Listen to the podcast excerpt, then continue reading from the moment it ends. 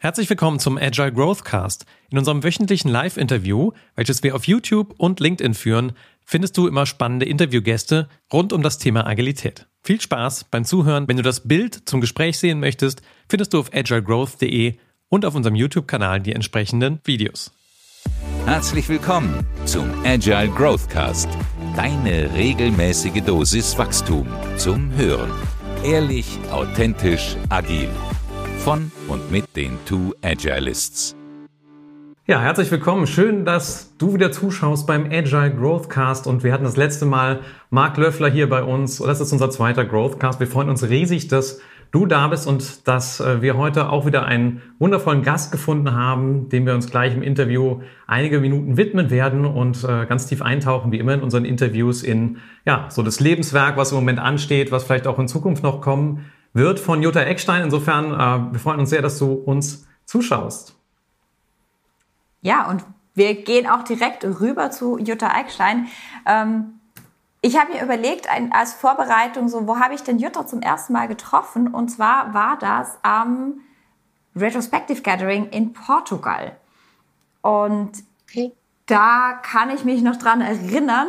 Also eine Session, wo ich weiß, die so ganz, ganz äh, stark in meiner Erinnerung war, das war mit, äh, mit Diana ähm, draußen, ich glaube draußen auf, auf dieser Veranda, wo wir über die Geschichte der Retrospektiven gesprochen haben. Und ich fand das, ähm, für mich waren Retrospektiven ja immer so das Zuhause, also da habe ich mich zu Hause gefühlt im agilen Arbeit, wo ich gesagt habe, boah, ja, etwas oder in, auch in Scrum ein Framework, das retrospektiv und kontinuierlich einbaut, das ist mein Framework. Das passt irgendwie zu mir und ich fand es so spannend, mit euch darüber zu reden, wo kamen denn die eigentlich her, wo kamen die Ideen her. Ähm, genau, fand ich super, super spannend. Weißt du noch, wann das war? Ich weiß, Mira war da, glaube ich, ein paar Monate alt. Also muss es ja, ich auch. vier mhm. Jahre her sein. Mhm. Ich, ich, weiß auch noch, wir hatten da das, das, Baby als Talking Stick. die ja vom einen zum anderen gewandert.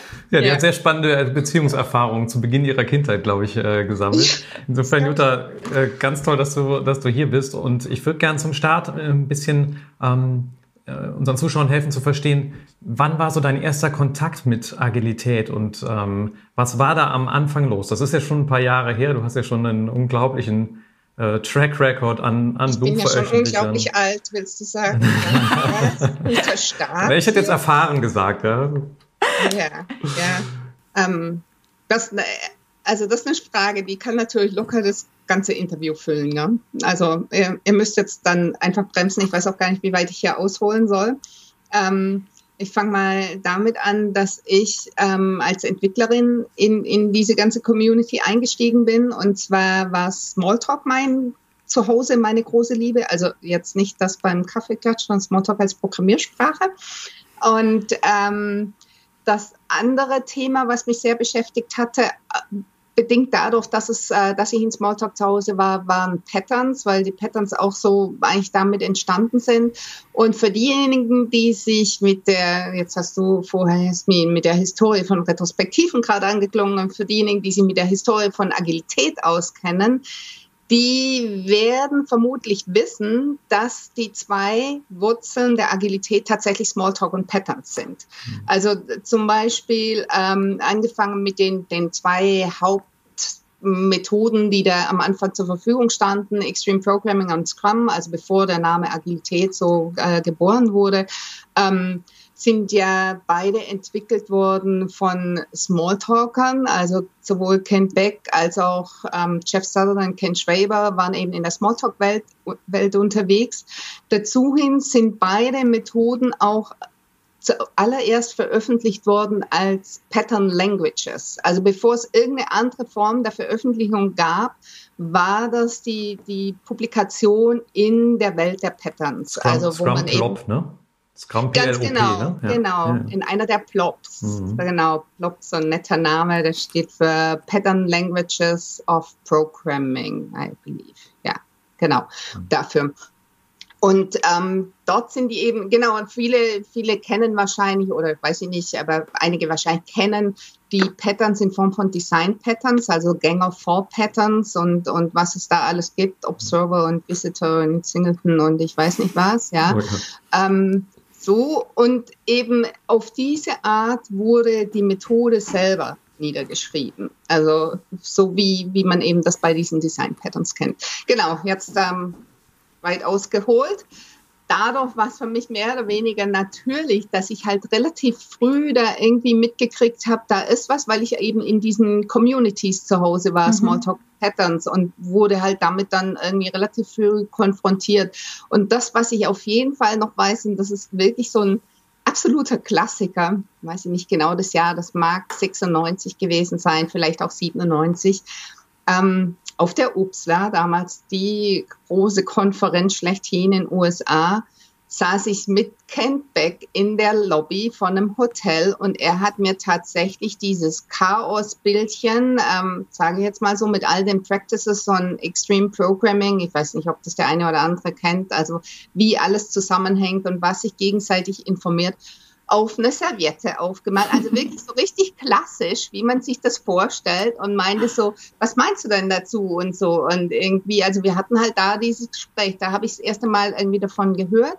Und zwar dann im Folge auch in, auf diese Obst da, da gab es dann auch so eine Bird of a Feather Session, das waren so spontane, nicht im eigenen Programm bestehende Sessions, wo es vorgestellt wurde, ähm, ich weiß nicht, ob das in dem Jahr oder im Jahr drauf war, wo dann auch das Chrysler-Projekt als Experience Report vorgestellt wurde. Und ähm, ich habe dann halt auch, das müsste dann auch 97 oder 98, also ganz genau weiß ich jetzt auch nicht gewesen sein, dass ich halt in dem Projekt, in dem ich da gerade war, haben wir halt dann mit Expima rum experimentiert und das eine oder andere gemacht. Dazu, und ihr müsst mich dann wahrscheinlich gleich ausbremsen, wenn das jetzt zu lange hier Alles gut. Aber, aber dazu muss man dann auch wissen, dass das für Smalltalker gar nicht so überraschend und neu und anders war. Also angefangen damit, dass wir die Tools einfach an der Hand hatten und sowieso benutzt hatten. Also es gab halt damals, jetzt weiß ich nicht mehr, wie es hieß, später man, man, nannte man es dann S-Unit, um es von J-Unit ähm, auseinanderzuhalten. Ich glaube fast, es hieß zuerst einfach Unit-Test und, und ohne irgendwie Programmiersprachen kennzeichnen. Also das S für Smalltalk kam halt später dazu.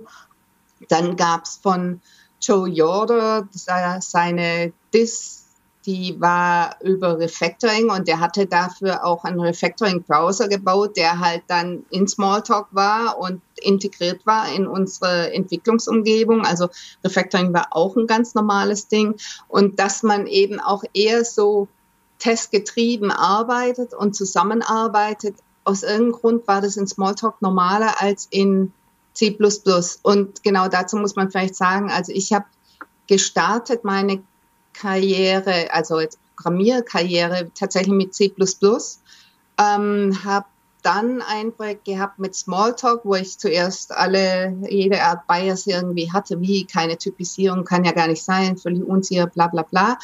Ähm, hatte dann wieder ein C++-Projekt und bin dort wirklich mit wehenden Fahnen gegangen, habe gesagt, das tue ich mir nicht mehr an. Also ich weiß jetzt, es geht viel besser, viel einfacher, wir kommen viel schneller voran und das war praktisch so dann für mich dieses, okay, ich, ich werde nicht mehr C++ machen, das ist für mich eine zu komplizierte Sprache. Also nicht wegen Verstehen, sondern die ist einfach nicht nutzerfreundlich. Also sie hat ganz andere Qualitäten natürlich. Ja, ja das, erinnert mich gut an mein, das erinnert mich gut an mein erstes Praktikum. Da musste ich Compilerfehler aus einer Börsensoftware in C++ rausmachen. Es gab ungefähr, Jawohl. die hatten das irgendwie migriert. Genau. Es gab irgendwie 400 Fehler. Ich hatte den ganzen Tag da gesessen und irgendwelche Compilerfehler behoben. Genau. Es, es, war, es war, es war schrecklich. Ähm, aber jetzt. Aber total, also ich fand es total spannend, ne? so, wo ist das für dich so gestartet und ja. warum hat sich das so natürlich angefühlt? Du bist ja dann vom Entwickler zu genau. auch eher ein Berater von Agilität. Ja. ja. Ich kenne dich jetzt nicht, also als würdest du dich irgendeiner Strömung Hardcore anschließen. Das finde ich auch so spannend an dir, dass du eigentlich so, so ein ganz breites Wissen hast und einfach das brauchst, was mhm. nötig ist. Würde ja, ich jetzt so. Ja, ich finde, das sieht man auch gut hier, ähm, zumindest im letzten Ach, Buch, was ich, hier, was ich hier in der Hand habe. Ähm, ich zeige zeig das mal gerade hier in, in, die Kamera. Ähm, ich glaube, vielleicht ist, hat das der eine oder andere auch schon im Schrank. Ähm, Äh, das ist, glaube ich, ist das dein letztes Buch, was du veröffentlicht ja, hast? Ja, das ist das aktuellste, okay. das neueste. Ich, ja. ich finde, da zeigt der Titel ja auch schon so ein bisschen, äh, ähm, ne, also Agility, mit Beyond mhm. Budgeting, Open Space und Soziokratie, das sind ja für mich alles so äh, Bewegungen, die sind allein schon für sich stehend äh, gefühlt, haben die einen eigenen Nukleus, eine eigene Community und sind so groß, dass mhm. ich dann denke, okay, ja. da ist also wirklich was auch ein bisschen was methodenagnostisches irgendwie dabei. Du bist jetzt, äh, ne, ich, ich bin ja so ein Scrum-Hardliner sozusagen, also war Hardliner, mhm. wurde dann Softer und bin mittlerweile wieder Hardliner, weil es nicht anders funktioniert in der Praxis. Aber Sagst du, du, du äh, sag, ja, ne, und da könnte man jetzt auch schon wieder herrlich ja, drüber, ja. ne, den, den Methoden-War, was braucht's für, für echte Agilität? Qualität. Und du bist da ein bisschen breiter aufgestellt. Ähm, wie, yeah. wie, wie kam es dazu? Weil vom Programmierer diesen Schritt zu machen in die Richtung, was hat dich da yeah. umtrieben? Also ähm, da, für mich kamen da verschiedene Entwicklungen. Also jetzt, wir waren ja da vorher jetzt bei 96, 97, mhm. dann auch 98 und Ende 98 habe ich mich selbstständig gemacht. Bis dahin war ich angestellt. Und diese Selbstständigkeit, da gäbe es auch noch nette Geschichten dazu, aber das, ähm, das machen wir mal ein andermal. ähm, das war dann für mich auch so, so die Überlegung, irgendwie, wie positioniere ich mich? Und zunächst war das erstmal nochmal als Entwicklerin, aber das ähm, wanderte mehr oder weniger dann in andere Bereiche. Zunächst eher Design und Architektur. Also das war dann, dass ich eher so Beratung für eben Architektur eher gemacht hatte. Und dann ging der Schritt mehr und mehr in, in die Richtung, ähm, ja, wie arbeiten wir als Team zusammen? Und da war für mich so ein Ding sehr entscheidend. Das war auch, ähm, weiß ich gar nicht, ich glaube, mein letztes Projekt, wo ich angestellt war. Ähm, da war ich in dem Projekt ein paar Monate irgendwie drin. Dann hat der Projektleiter gemeint, so, Jutta, ich weiß nicht genau, was es ist, aber seit du da bist, läuft dieses Projekt besser.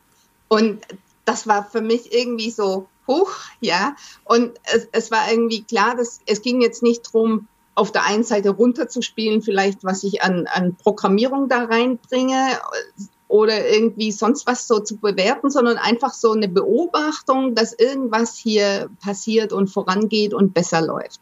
Was dann bei mir so getriggert hat, hm, vielleicht kann ich ja auch noch was anderes als jetzt Programmierung, ja, so und und nicht, dass das schlecht wäre oder weniger oder was auch immer, sondern es hat mich einfach dann neugierig gemacht, was was könnte ich denn noch so irgendwie tun?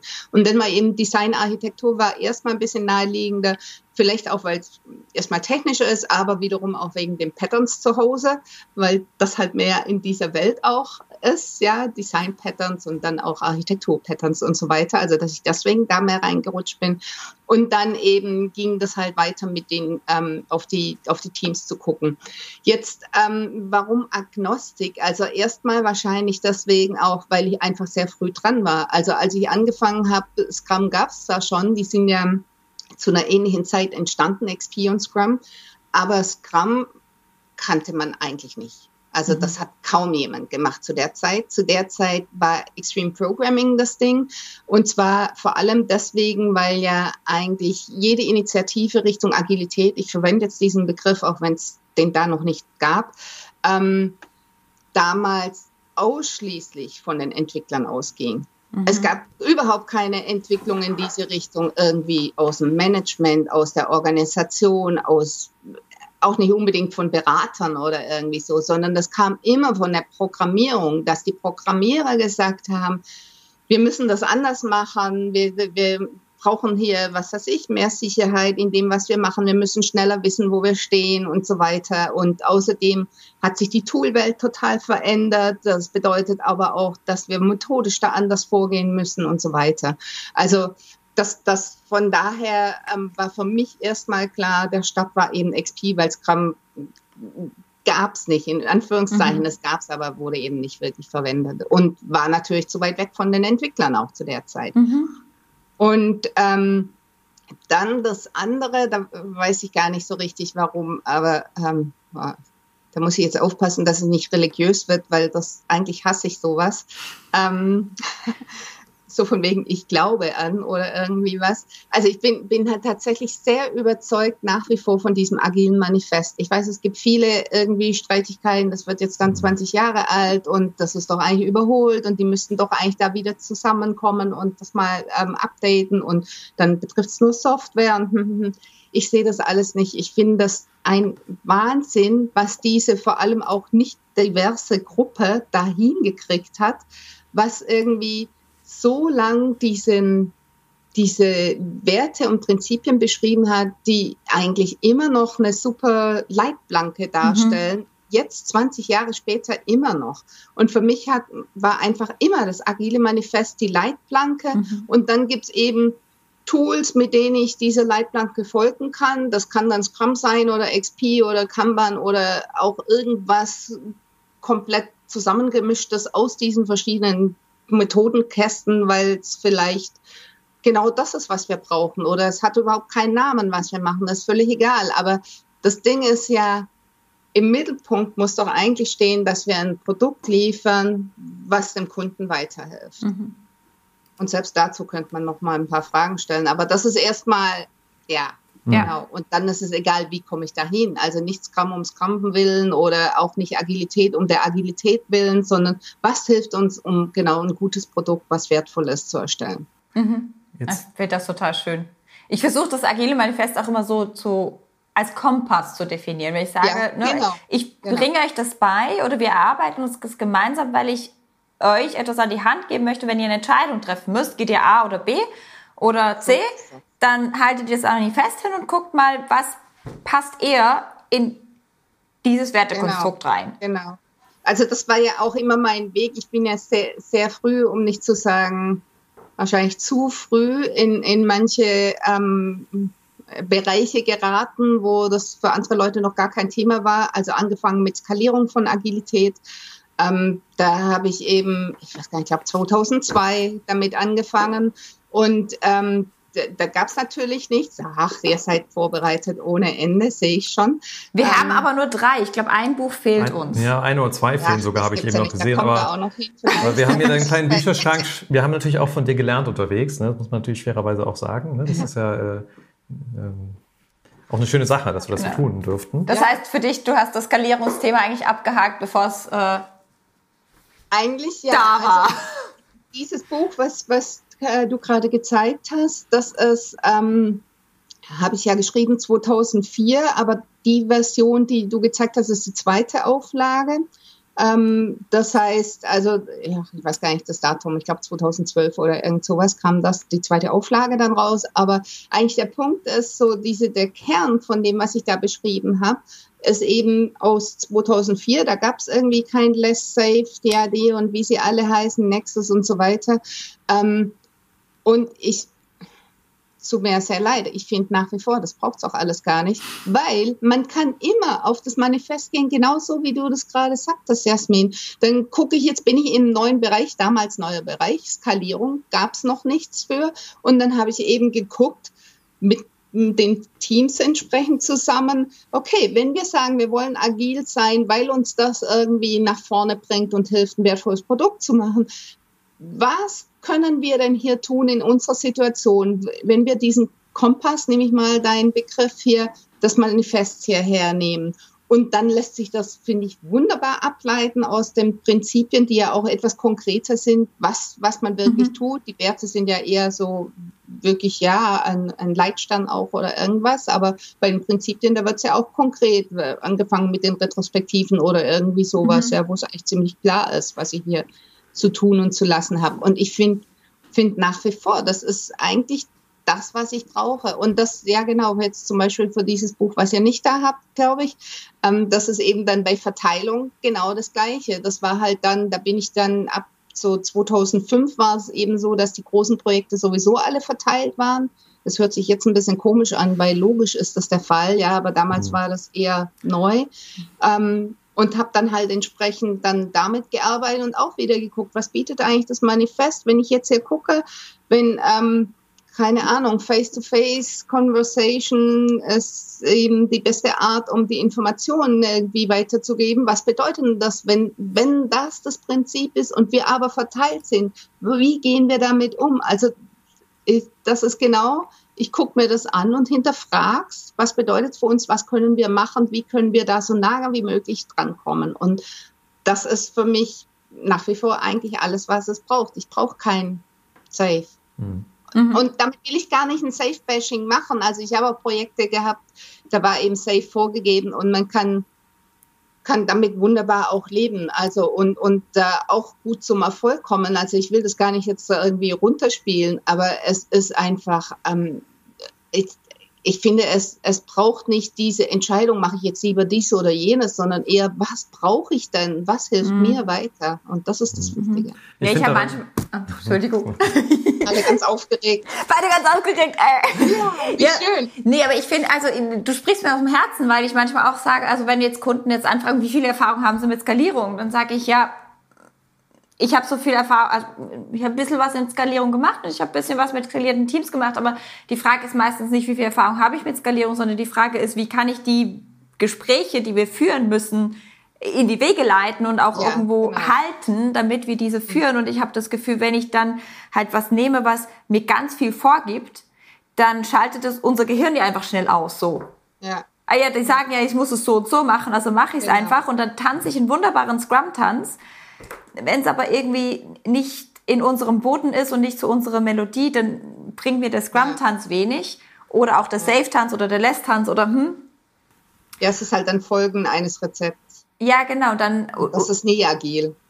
Genau, dann finde ich die Rückbesinnung auf das agile Manifest halt besser. Da, da, hast du ja fast jetzt eine Headline für den nächsten LinkedIn-Post irgendwie gerade rausgehauen. ja, da kann ich, äh, werde ich noch ein bisschen aufgreifen, glaube ich. Ja, gut, ähm, mach mal. Jetzt haben wir so, so übers, ähm, ein bisschen über den inhaltlichen Bogen gesprochen und wir sind ja auch der Agile Growth Cast und Growth ja. steht für uns auch ganz viel für Persönlichkeitswachstum. Also äh, ich würde mich jetzt gerne mal so dir, dir, dem Mensch Jutta Eckstein noch ein bisschen mehr zuwenden, weil um diese Sachen alle zu liefern, die du jetzt inhaltlich beschrieben hast und diese Transformation zu begleiten bei Kunden, würde mich brennend interessieren, was hast du an innerer Arbeit machen müssen auf deinem Weg, um das hinzubekommen? Was waren Wachstumspunkte, wo du selber irgendwie als Mensch gereift bist? Ähm, hast du was an Persönlichkeitsentwicklungsseminaren gemacht oder kam das alles so für dich einher? Hast du ähm, was, was gibt dir den Kraftstoff, das so lange schon zu tun? Bist du ein aktiver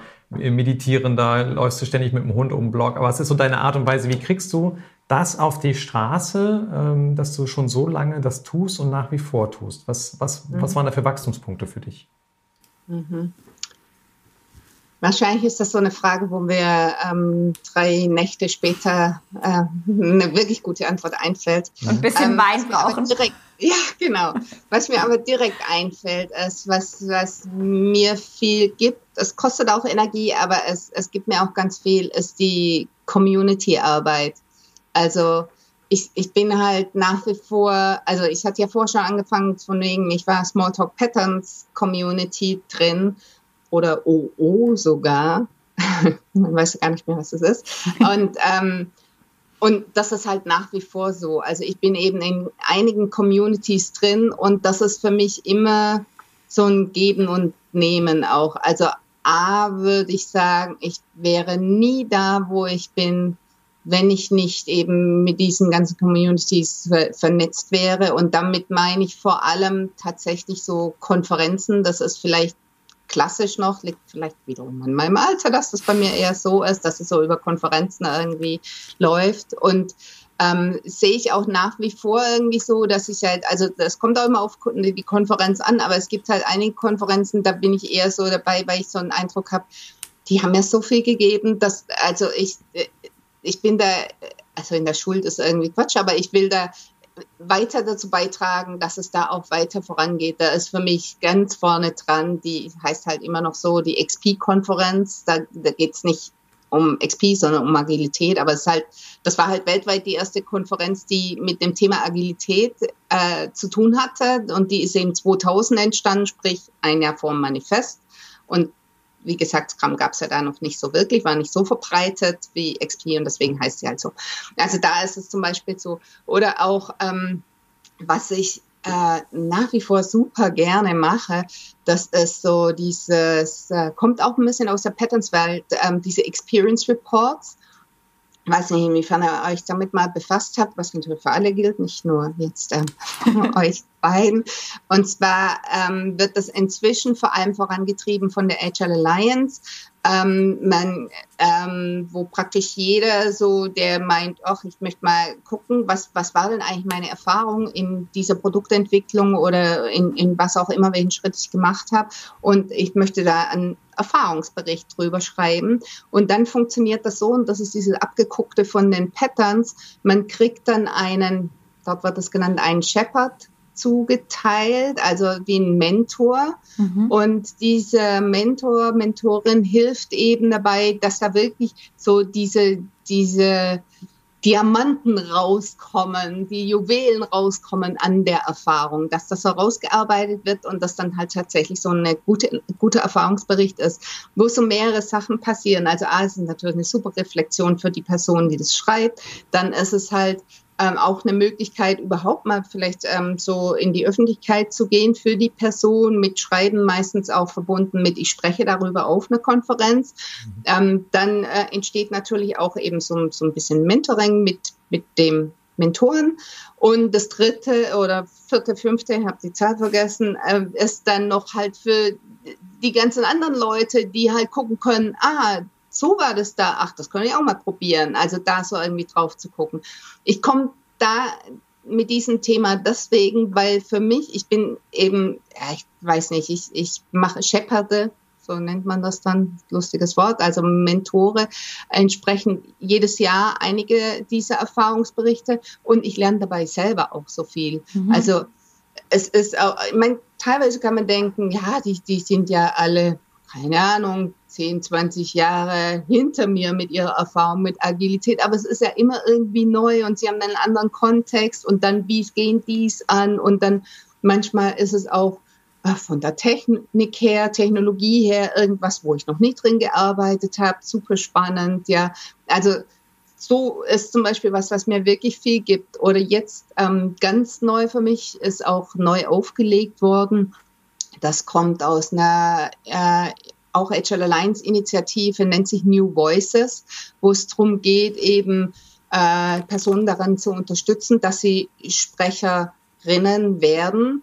Ähm, die Initiative geht aus ähm, oder sitzt erstmal, was immer das heutzutage vor allem heißt, in Südafrika. Sprich, die meisten Leute kommen auch eher aus der Gegend im Moment. Ähm, wird vielleicht irgendwann auch anders, weiß ich nicht. Auch unwichtig für mich. Aber da habe ich halt jetzt gerade auch angefangen und habe da auch meine erste Mentee hier und das ist total spannend, dann jemand so zu begleiten. Und das Ding ist, natürlich ist es erstmal von außen wahrscheinlich so dieser Blick, na, die Person, die jetzt einen Experience Report schreibt oder dann Sprecherin wird, die lernt da ganz viel. Aber das ist nicht so. Ich, ich lerne ja ganz viel durch das, dass ich, ich muss ja auch reflektieren darüber, wie, wie kommt man eigentlich auf so einen Weg? Wie kommt man eigentlich dahin? Ja, also, dass man, weiß ich zum Beispiel jetzt, dass sich traut, da auf eine Bühne zu stehen und zu sprechen vor Leuten und was, was liegt da dem alles zugrunde? Also, von daher glaube ich, ist meine Hauptantwort eben so Community und alles da drumrum, dieses Give and Take. Ein anderes Ding ist, ähm, mit Sicherheit ein absoluter Wende, Wendepunkt war für mich ähm, ich glaube 2004 war das. Genau, genau, als mein erstes Buch rauskam in dem Jahr, das war eigentlich mein wahrscheinlich härtestes Jahr überhaupt. Da habe ich nicht nur das erste Buch rausgebracht, ich habe ähm, allein verantwortlich die XP organisiert, zum ersten Mal damals außerhalb, Deut außerhalb Deutschland, innerhalb Deutschland, außerhalb Italiens. Die war bis dahin immer in Italien, immer in den Händen der gleichen Leute. Und da war zum ersten Mal, dass man gesagt hat, wir möchten es eigentlich mehr in die Community reintragen und Jutta, mach doch du das mal mhm. und so. Und das war, ich habe zwar bei den Blob-Konferenzen war ich schon mal Co-Chair, aber das war halt jetzt zum ersten Mal selber in der Verantwortung, eine Konferenz zu organisieren, auch mit einer anderen Größe. Die Blobs, die sind immer so bei 50 Leuten, also schon irgendwie ein, ein eher so ein Gathering oder, mhm. ne, darf man auch nicht sagen, ein Scrum Gathering ist riesengroß, aber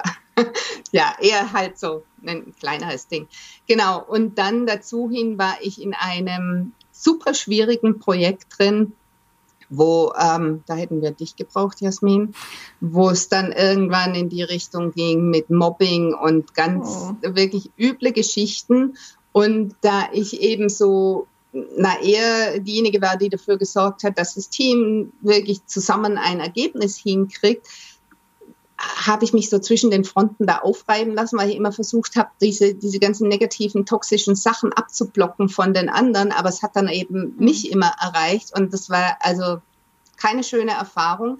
Und ähm, bin da auch dann mit dem Burnout aus diesem Jahr raus und äh, habe mich dann auch komplett hinterfragt, ja, ähm, vielleicht ist das gar nicht der gute Job für mich und ich habe da gar nicht die Kraft für und ähm, vielleicht tatsächlich, also bin, bin mir ziemlich sicher, dass ich selbst so einen Gedanke hatte, es klingt jetzt, finde ich lächerlich, nicht nur mit dem, wo ich stehe, sondern auch die Diskussionen, die wir haben, von wegen, ähm, vielleicht ist es tatsächlich eher was für Männer, für harte Jungs, ja, und äh, so diese ganze Technikkram ist, also wirklich so mhm. auch, ähm, kann ich das.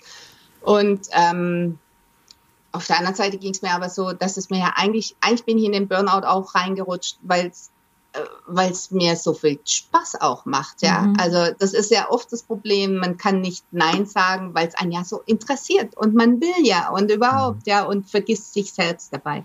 Also das war definitiv ein Wendepunkt ähm, wo ich einfach dann erstmal geguckt habe, mehr, okay, was brauche ich, was traue ich mir zu. Es war dann auch ganz klar, dass das nächste Projekt, was ich dann angegangen bin, das war von vornherein klar, das war nicht so ein, ein Projekt, was in der Krise war, was bis dahin immer das Ding war.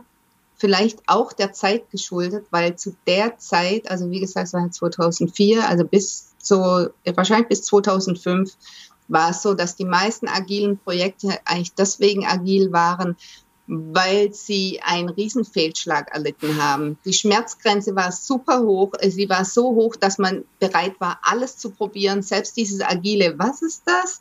Extreme B?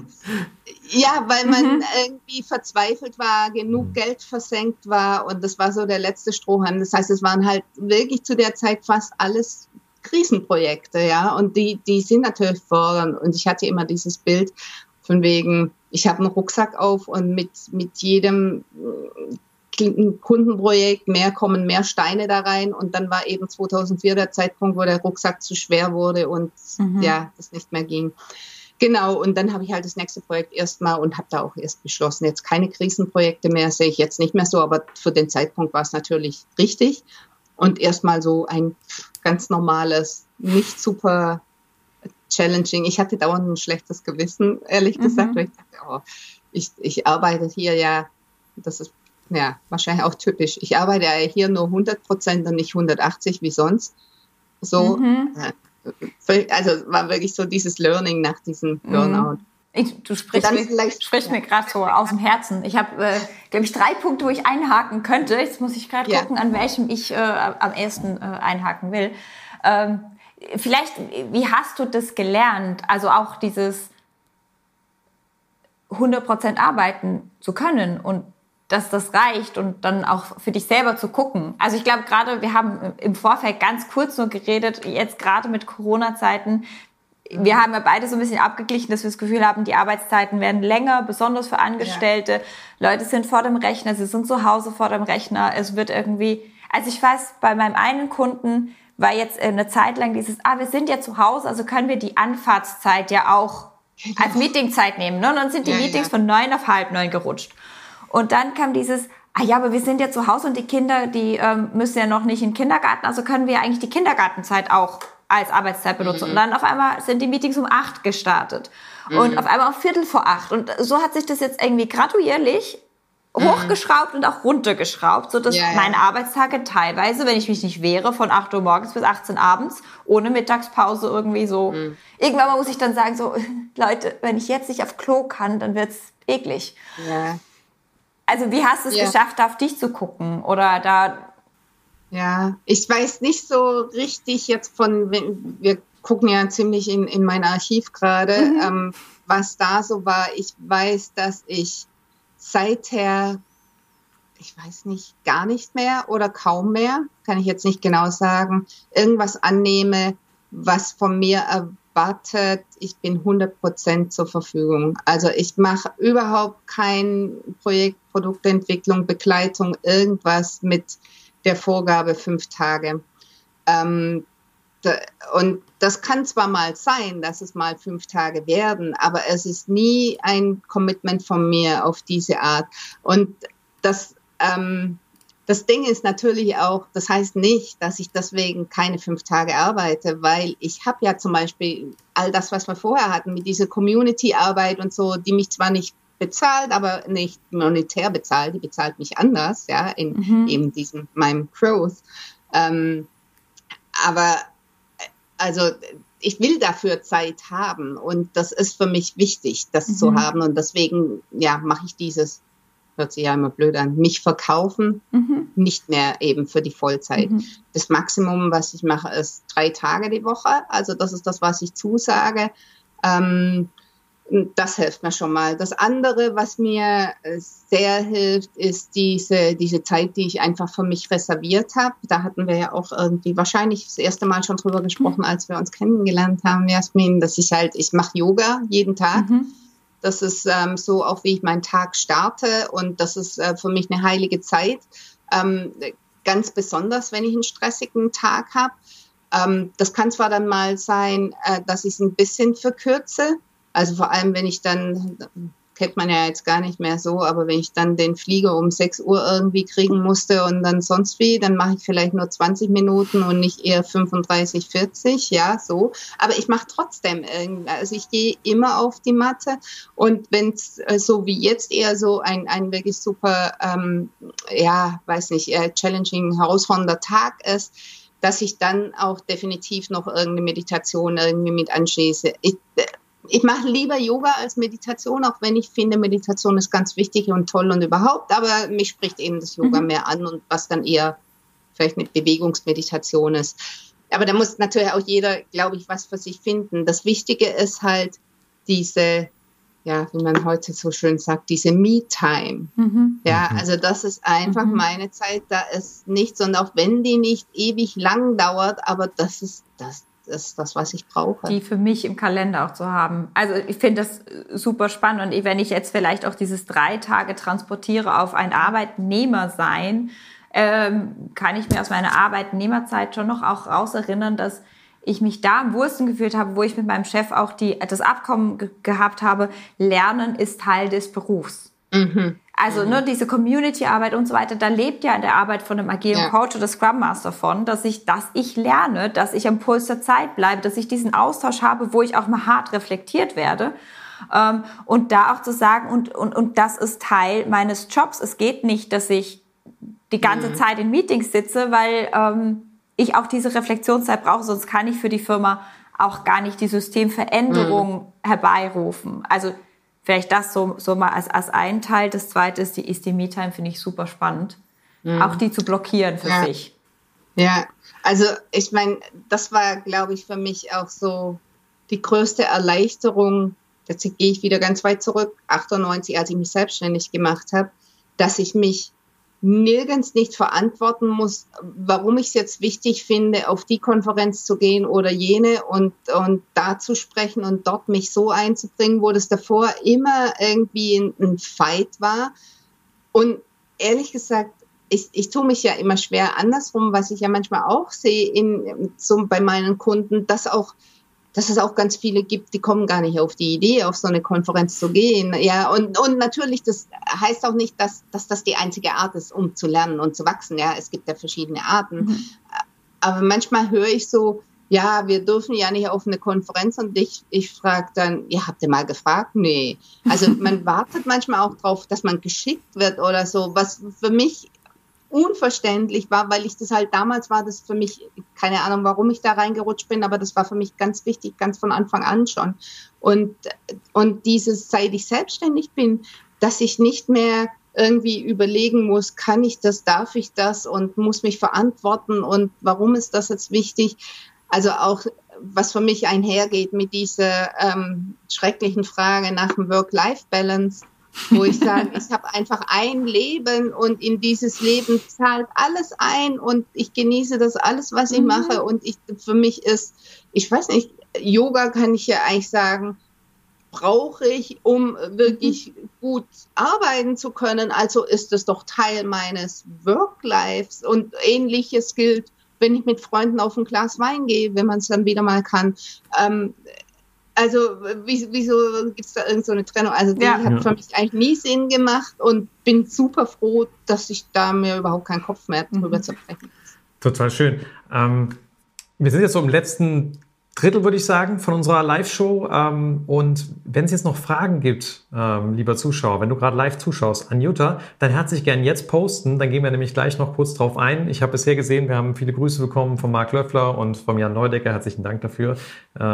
Und zurück. Genau. Grüß, genau, wir grüßen euch ganz lieb zurück. Ähm, also herzlich gerne die Fragen. Der Oliver freut sich auch, dass wir live sind. Herzlichen Dank, Oliver. Und äh, ja, um jetzt so ein bisschen in die in die Schlusskurve zu kommen. Ähm, wir geben Leuten immer total gern hier im Growthcast irgendein kleines Werkzeug mit, irgendetwas, was hilfreich ist, irgendeine Methode, eine Idee, etwas, was in deiner Praxis dir was genützt hat. Ähm, hast du was in deinem Koffer gelernt über die Jahre, wo du sagst, ah, das würde sich lohnen, da mal einen Blick rein oder drauf zu werfen? Gibt es so, so ein kleines Jedi-Werkzeug. So, so ein, genau, so ein kleines Lichtschwert. Ja, ich, ja, ich glaube fast, das ist, äh, damit kriegen wir die Kurve wieder, wie Jasmin du angefangen hast, wo wir uns getroffen haben. Für mich ist das Werkzeug noch ein bisschen kleiner als das, wie wir uns getroffen haben, oder größer, je nachdem. Ähm, Zeit für Reflexion. Das ist für mich ein zentrales Ding. Hat vielleicht auch noch ein bisschen damit zu tun, wie du auch Jasmin gerade sagtest, so von wegen, ähm, dem Arbeitgeber irgendwie mit dem die Vereinbarung zu treffen, dass ähm, Lernen, also sprich auch so Konferenzen oder irgendwie sowas ähm, Teil der Arbeit ist, weil man nur dann entsprechend das auch leisten kann. Ja, das Gleiche gilt auch für Nachdenken und eben mhm. für Zeit für Reflexion haben. Wir, wir werden so oft sind wir so getrieben und man hat so den Eindruck, wenn ich, also gerade jetzt in Corona-Zeiten, wenn ich nicht im Meeting bin, ist es dann überhaupt Arbeit, was ich hier mache? Oder wenn ich jetzt nicht hier irgendwie ein neues PowerPoint hier zusammenstelle für das nächste Meeting oder irgendwie, ja, weil, ähm, ist das überhaupt Zeit? Aber Zeit für Reflexion ist, ähm, finde ich, das absolut zentrale Ding, um A, selber zu wachsen und B, auch zu, zu gucken, wo stehen wir mit dem Produkt, was wir gerade mhm. entwickeln, mit den Kunden, was braucht es denn überhaupt? Also einfach mal diese, ja, vielleicht mal verlangsamen und, und ja, Dampf rausnehmen. Mhm. Super spannend. Hast du da, ich meine, es gibt ja die fünf Phasen Retrospektive und so weiter, alles ja. spannend. Ne? Wenn wir jetzt Reflexion als Reflexion nehmen, hast du da für dich ein Go-To-Format? Also ich weiß zum Beispiel, Kai ist, Kai ist ein absoluter Journaling-Fan, der schreibt ja jeden Morgen Drei Seiten? Fünf Seiten? Drei, immer drei. Also es ist so, mhm. vorher höre ich nicht auf. Wenn ich nach einer Seite nichts mehr im Kopf habe, schreibe ich trotzdem weiter, weil das bringt mich oft an den Punkt, wo da nochmal was kommt, mhm. was echt spannend ist. Genau. Gibt es da irgendwas, was du machst? Oder mehr einfach ich, so geblockte Zeiten? Ja, eher geblockte Zeit. Also ich mache nicht Journaling, aber das ist auf jeden Fall natürlich eine ein super gute Art, um das auch zu tun. Ähm, wobei, das stimmt gar nicht ganz so, weil was ich schon mache, ist, dass ich ähm, viel durch, durch ähm, Schreiben eigentlich für mich reflektiere. Also mhm. Es ist auch ähm, häufig in, in irgendwie diversen Meetings, dass ich schreibe mit wie blöde, ja, oder auf Konferenzen oder so. Ich bin immer der, der Mitschreiber und es geht nicht darum, dass ich mir jetzt nachher meine Notizen angucke, sondern ich reflektiere, verarbeite tatsächlich auch viel durch Schreiben, mhm. habe aber jetzt nicht so wie du, kein dieses regelmäßige jeden Morgen setze mich hin und mach das, sondern das ist dann eher gebunden an jetzt irgendeine Aktion, die da gerade läuft oder ist. Hm. Wenn du eine Sache an der Welt ändern könntest, was würdest du ändern? An der wirklich komplett die Welt jetzt, hm. nicht die agile Welt. Nee, komplett. Komplett. Also das ähm, wahrscheinlich weniger Welt, sondern Menschheit. Äh, denke ich mal, weil die Welt, ich mache sie jetzt nicht zum Quadrat aus der Kugel oder irgendwie sowas. Ähm, ja, also das Thema, was mich im Moment echt am meisten umtreibt, ist ähm, Nachhaltigkeit. Und ähm, ja, ich kann nicht anders. Ich bin einfach in dieser agilen Welt zu Hause und ähm, dann mache ich halt am meisten. Und ich meine, wir haben da eine Riesenaufgabe vor uns und habe den Eindruck, dass wir das im Moment noch gar nicht so richtig wahrnehmen. Also jetzt wir auch in der agilen Entwicklung oder wir in Software, IT, von mir aus auch Hardware mhm. oder Unternehmen. Ähm, das kann damit anfangen, dass, dass es halt völlig unüblich ist, zumindest so wie ich das sehe, dass man, wenn man zum Beispiel sich äh, überlegt, in welche Cloud gehen wir, dass wir da auch mit berücksichtigen, wie wird die eigentlich betrieben? Fossil oder mit Erneuerbaren? Mhm. Das ist überhaupt kein Punkt, sondern man guckt irgendwie auf ganz andere Themen, ja. Und, und ich, ich meine, man muss da viel, viel mehr daran arbeiten, das auch mit aufzunehmen. Und ähm, das Gleiche gilt warum eigentlich nicht Akzeptanztest oder in der Definition of Done irgendwas zu haben, wo wir unseren Fußabdruck regelmäßig messen, was mhm. wir mit dem System hier haben. Also mhm. Ich glaube, wir, wir stehen da komplett am Anfang, nämlich dass es noch nicht mal die Awareness so wirklich dafür gibt. Und das meiner Meinung nach muss das was sein, was ähm, sich sofort ändern muss. Hast du dich da eigentlich mit, mit Boris Gloger irgendwie abgesprochen? Ich hab, wir waren vorgestern auf seiner Webseite, der hat ähm, irgendwie so ein Imagevideo produziert zum Thema irgendwie, wir machen jetzt äh, am liebsten Nachhaltigkeitsprojekte und ich bin fast rückwärts vom Stuhl gefallen, weil ich das da irgendwie so gar nicht erwartet hätte oder Boris Reise jetzt nicht mehr so nachverfolgt habe mhm. und habe gedacht, okay, also, also du bist jetzt der zweite langjährige Agilist, der sagt, eigentlich müssen wir das, was wir irgendwie tun, dazu einsetzen, dass wir hier was auf der Welt verändern, was deutlich mhm. über dem Kosmos liegt von, wir machen jetzt mal gute Softwareentwicklung. Wobei von Jutta äh, kenne ich das Thema schon länger. wir hatten ja, ja die OOP dieses Jahr, war das ja. komplett unter dem Thema Ethik und Nachhaltigkeit. Ich fand da auch Jahr, so, genau. so spannende Vorträge ja. mit dabei. Ähm, ja. Auch Gedankenanstöße, wo ich so dachte, oh mein Gott, da habe hab ich mir gar nie Gedanken gemacht. Wir haben auch das Social Dilemma, haben wir letztens gerade noch mal geguckt und, und sind ordentlich aufgerüttelt worden. Also da da habe ich, ähm, ich glaube, vor vier Jahren oder so, ähm, war ich ganz happy, dass ich den Johannes Meinusch auch dafür gewinnen konnte oder er mich. Es war so im Dialog entstanden, dass wir halt einen Track tatsächlich haben auf der OOP, die, der nur darum geht, also, also, ja, was heißt, nicht um Sustainability, nicht um Nachhaltigkeit, sondern unsere gesellschaftliche Verantwortung als, mhm. ähm, ITler, Architekten, Software, Agilisten, mhm. was auch immer wir hier sind. Ähm, und ähm, der war am Anfang schleppend, vielleicht auch natürlich, weil irgendwie vor vier, fünf Jahren sowieso, was soll das hier? Und wir machen hier, keine Ahnung, Microservices oder was immer wir machen. ähm, und inzwischen hat sich der echt etabliert und äh, der hat, äh, ja, nimmt auch gut Raum inzwischen ein und das ist, das ist toll. Ähm, ja, ich habe auch schon ähm, öfter darüber irgendwie geschrieben oder, oder auch ja, Vorträge dazu gehalten. Nein, ich habe mich mit Boris Kloge da jetzt nicht, zumindest nicht kürzlich ausgetauscht, aber wir haben uns, ich weiß gar nicht wann das war, das war 19 wahrscheinlich, ähm, haben wir uns getroffen, ich glaube in Dubai. Hm. Also mhm. irgendwie, wo man sich halt so trifft, wenn man nur eine Stunde voneinander weg wohnt oder so.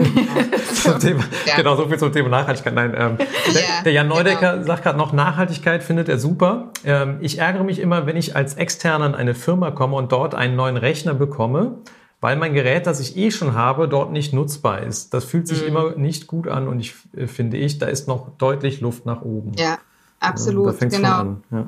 Ja, genau. Also ich meine, das ist natürlich, ähm, fällt einem wahrscheinlich oft als erstes ein bei Nachhaltigkeit ähm, die Hardware. Also was, was Hardware weggeworfen ist, ich habe jetzt die Zahlen nicht, nicht äh, hier jetzt parat gerade, aber das ist wahnsinnig, diese Berge von ja, Elektronikschrott, die einfach jedes Jahr kreiert wird. Das ist verrückt. Und ein Problem ist, dass teilweise wir dran schuld sind, weil wir oft eine Software erstellen, die erwartet, dass die Hardware viel neuer ist, als sie ist. Ja, dass wir auch gar, gar keinen Wert drauf legen, zu gucken, läuft es überhaupt auf irgendeiner alten Hardware, sondern man geht davon aus, ja, die Leute haben da das Neueste und folglich funktioniert es nicht mehr, folglich muss neues, neue Hardware gekauft werden und das alte wird, geht in den Schrott.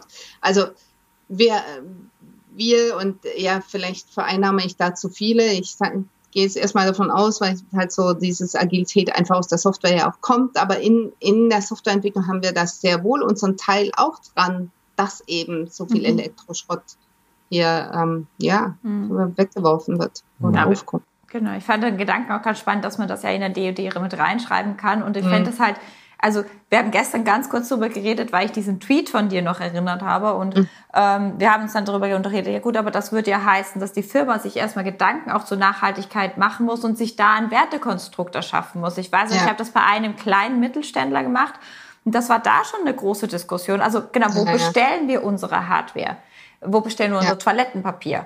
Als Firma, ähm, ja, wo ja. bestellen wir und so weiter und, und dann auch ins Kleine, ähm, was, was ist uns wichtig. Und ich finde aber, diese Firma ist so gewachsen an dieser Diskussion auch, weil sie dann nochmal auch auf einer anderen Schiene ein Selbstverständnis für sich ja. erarbeitet hat. Und das fand ich ganz schön. Es ist ein bisschen wie die Frage, die ich ganz oft ins Scrum-Trainings gekriegt habe. Ähm, das mit dem Scrum ist ja toll, aber diese ganzen Haftnotizettel, die wir in der Schulung verbraucht haben, muss, muss das sein, ne? Oder äh, okay, kannst du natürlich denken, okay, ja, vielleicht ist das Lernen und der Fortschritt das trotzdem wert, aber dann irgendwie mal eine CO2, so eine Atmosphärspende zu machen oder so, um das dann doch vielleicht mal wieder zu kompensieren. Ähm, ne, schlussendlich, wir haben ja auch zwei Kinder und irgendwie, die sollen ja auch noch irgendeine Welt zum Leben haben. Insofern ja, ja. sehr, sehr schön zu hören, dass du dich da engagierst. Wenn jetzt Leute deiner Arbeit folgen wollen und haben dich hier in dem Livecast kennengelernt, was ist eine, was ist ein gute gutes Ding zu tun? Mal ein Buch kaufen von dir oder äh, auf der Website informieren? oder was ist so, wie kommen Leute in Kontakt mit dir und deiner Arbeit? Ja, also ähm, erstmal das Einfachste ist wahrscheinlich auf Twitter, wer, wer sich da bewegt. Und da ist mein Handle Jutta Eckstein, also einfach Vor-Nachname. Ähm, dann das nächste wahrscheinlich LinkedIn. Auch da bin ich äh, unterwegs, wahrscheinlich ein bisschen aktiver auf Twitter als LinkedIn, aber trotzdem bei beiden zu finden. Ähm, und dann natürlich meine eigenen Webseiten. Da ist die, meine Homepage ist die J. Eckstein, also ein Wort, ähm, .com. Mhm. Und dann gibt's eben noch für das, das neueste Buch eine extra Webseite, das, die heißt agileBossanova.com. Und äh, da findet sich auch wirklich ganz viel an Material. Also äh, ob jetzt äh, Podcast wird mit Sicherheit den hier auch verlinken dann. und ähm, oder Videomitschnitte oder Artikel, was auch immer. Also da ist überall sehr viel zu finden. Okay, abschließende Frage an dich. Jutta Eckstein in fünf Jahren. Wie sieht die aus? Was machst du? Das ist eine Frage, die mag ich so gar nicht. Das, äh, das, kann ich, kann ich glaube ich, kann ich, glaube ich, auch gut erklären. Also ich mochte die auch früher schon nicht, als ich noch angestellt war oder so und das dann ein Interviewgespräch war irgendwie. Und ähm, das Ding für mich ist, ich, ich möchte wirklich offen sein für das, was kommt. Und so war auch meine ganze Entwicklung von jetzt überhaupt dann mit Smalltalk und dann XP, dann agil, dann skaliert, dann verteilt, dann mehr Agilität auf Unternehmensebene ähm, jetzt eher vielleicht sogar Beyond Agile. Das glaube ich kommt alles nur daher, weil ich irgendwie die Antennen offen halte und gar nicht so ein, ein fixiertes Bild habe, ich möchte mal da und da sein und das und das gemacht haben oder da stehen. Das habe ich irgendwie, habe ich wirklich gar nicht mir drin, sondern ich gucke eher nach, nach den Möglichkeiten, die mir die Welt hier offenbart. Und wenn, wenn das eine ist, die ich spannend finde, dann verfolge ich die und mache so meinen nächsten Schritt. Schöne abschließende Worte. Das Agile Mindset sozusagen, also die, ne, genau. das mit dem Umgehen, was kommt, finde ich sehr. Und keinen langfristigen Plan. Keinen langfristigen Plan. Trotzdem planen wir im Agil. Ich sage es nur noch mal dazu, damit ja. das wieder keiner falsch versteht ja. hier. In diesem Sinne, äh, Jutta, herzlichen Dank für deine Zeit äh, und dieses tolle Interview mit dir. Es hat sehr viel Spaß gemacht. Und danke, dass du zugehört hast oder zugesehen hast. Wir haben viele Kommentare gekriegt. Das freut uns total für unsere erste Live-Show auch hier auf LinkedIn. Genau, herzlichen Dank da ganz speziell Marc, Oliver, Böffi, Peter, ähm, Jan, Andreas, herzlichen Dank, dass ihr euch hier mit engagiert habt im zweiten Agile Growth Cast und wir freuen uns schon auf den nächsten Termin. Wir haben vor, das wöchentlich zu machen, immer freitags im Vormittag, 11 Uhr und ähm, wir freuen uns sehr, wenn ihr entsprechend hier mit kommentiert, mit Fragen stellt, mit teilnehmt an diesem Format, denn wir versuchen immer wieder spannende Agilisten hier für uns und diese Show zu gewinnen, sodass wir gemeinsam als agile Community weiter wachsen und uns den Aufgaben stellen, die gerade da sind. In diesem Sinne, herzlichen Dank, dass ihr hier wart mit uns und bis bald. Wunderschönes Wochenende.